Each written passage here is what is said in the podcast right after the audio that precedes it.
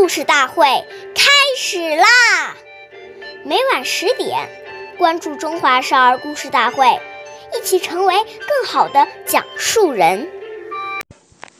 岁月易流逝，故事永流传，弘扬中华瑰宝，传承红色基因。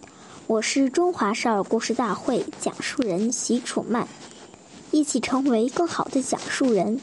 今天我给大家讲的故事是《故事红故事大会》红色经典故事第八集《周恩来吃鱼叶窝窝头》。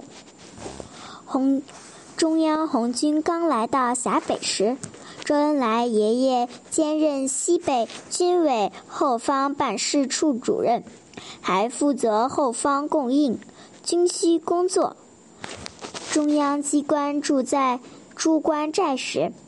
周爷爷看到有的老乡煮瓜慢吃之，就指示辖县，就指示辖县书记张张俊贤，这里的群众遭遭受了敌人的抢劫，人民生活很苦，你们一定要安排好他们的生活，组织好生产，我们的事你就不要管了。